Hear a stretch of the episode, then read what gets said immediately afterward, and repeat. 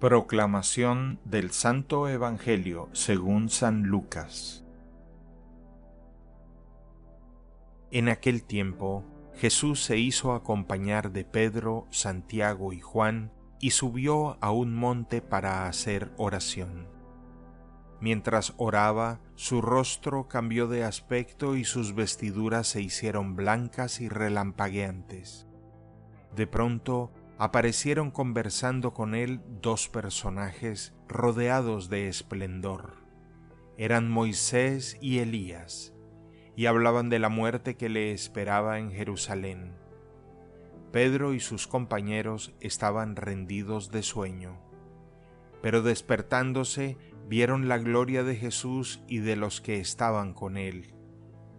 Cuando éstos se retiraban, Pedro le dijo a Jesús, Maestro, sería bueno que nos quedáramos aquí y que hiciéramos tres chozas, una para ti, una para Moisés y otra para Elías, sin saber lo que decían. No había terminado de hablar cuando se formó una nube que los cubrió, y ellos al verse envueltos por la nube se llenaron de miedo. De la nube salió una voz que decía, Este es mi Hijo, mi escogido, escúchenlo.